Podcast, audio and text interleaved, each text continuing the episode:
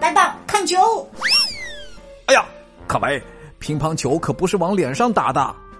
那该怎么打？是跟拍皮球一样往地上砸吗？乒乓球是要在乒乓球桌上打的。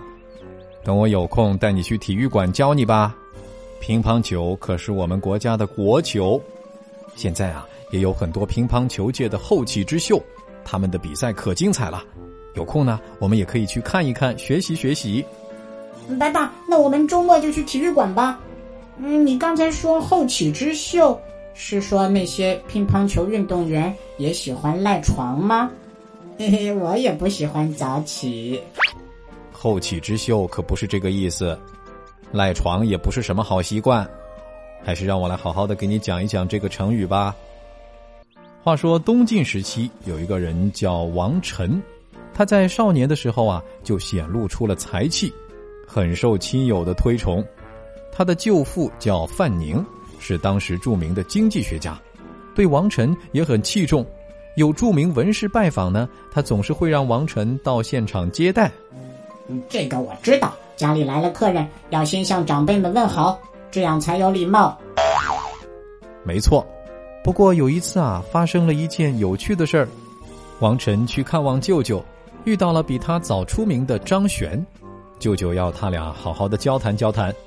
我也想跟小朋友们交谈交谈，最近有什么好看的动画片？人家谈的可不是这个。张璇也是早就听说王晨志趣不凡，很想和他谈谈。不过呢，他年龄要比王晨大，自然希望王晨先给自己打招呼，就端正的坐着等候。怎么打个招呼还这么多讲究啊？我看到别人越是端庄严肃的坐着，我就越不敢上前打招呼了。是啊，不过呢，王晨并不是不敢上前打招呼，他看见张璇这副模样，看不上眼，也默默坐着，一言不发。张璇见他这样。自己又放不下架子，对坐了一会儿，很不高兴的离开了。这两个人真奇怪，明明在一个房间待着，想打招呼，却硬是憋着不说话。嗯，想想都觉得尴尬。所以舅舅范宁知道以后也很奇怪，他责备王晨说：“张璇是一个非常优秀的人才，你为什么不和他好好的谈谈呢？”可能是张璇不喜欢看动画片，他们没有共同语言吧。你怎么又扯到自己身上去了？王晨当时傲慢的回答说：“他要是真心想和我来往，完全可以来找我谈谈嘛。”范宁听了这番话，反而称赞起外甥来了：“你这样风流俊逸，真是后来的优秀人才。”王晨笑着回答说：“没有您这样的舅舅，哪来我这样的外甥呢？”王晨这么有个性，原来是学他舅舅呀。话也不能这么说，虽然说有才华可以有个性，但是我们还是要讲究基本的礼仪规范。白爸你好，我想跟你聊一聊汪汪队的故事。你知道狗狗是怎么飞上天的吗？哎，我这样是不是很有礼貌啊？后起之秀，出自《晋书·王臣传》，意思是后来出现的或者新成长起来的优秀人物。卡维，再来造个句吧。我国的体育事业高速发展，涌现出大量的后起之秀。爸爸，你快看，这个扣球好帅呀！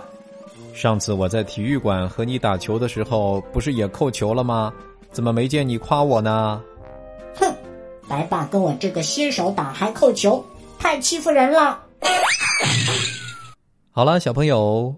后起之秀这个成语你学会了吗？最后呢，白爸想问一问你，你知不知道王晨和张璇后来有没有和彼此对话呢？欢迎你在白爸讲故事的微信公众号上留言告诉我。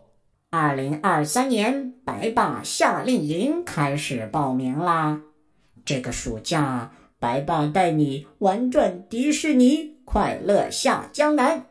还可以在西湖边听现场版的白爸讲故事哦！赶紧添加白爸的微信，拼音全拼白爸大白，报名参加吧。